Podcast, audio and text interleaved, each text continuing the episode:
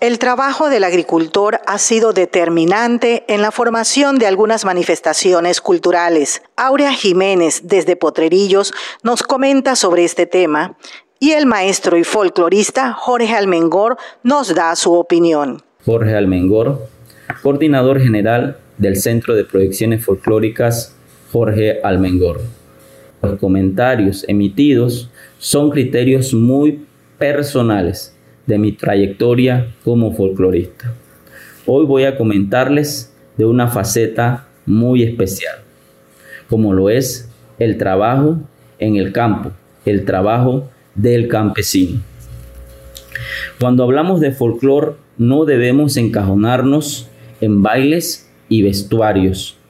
Son muchas las facetas de nuestro folclor, como por ejemplo los mitos, leyendas, arte culinario, bailes, lo religioso, vestuarios, el trabajo del jornalero, gritos y salomas.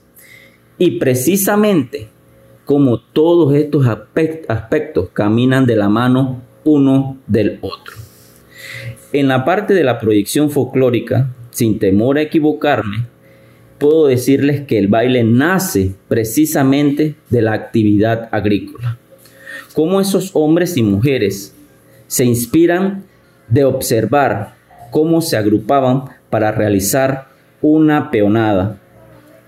Y de allí nacía la inspiración coreográfica para bailar la cumbia. Ejemplo de ello, la siembra y corta de arroz Pieza polémica. Se dice que nace en los llanos de San Pablo Viejo, pero según datos recopilados, se dice que también se da en los llanos de Oriente, en San Juan, donde todavía se produce este, este. Claro, no podemos omitir eso de que son áreas donde se producía mucho arroz obvio que tenía que darse de pronto una eh, reflexión sobre esta situación.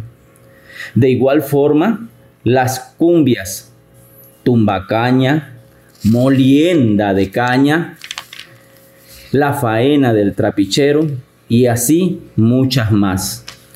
Nuestro rico folclor chiricano tiene su inspiración en el diario vivir del campesino. Nuestros bailes son en su mayoría inspiración del jornalero campesino. Como también podemos decir que el principal peón que siempre acompañaba a la faena diaria del campesino era su mujer.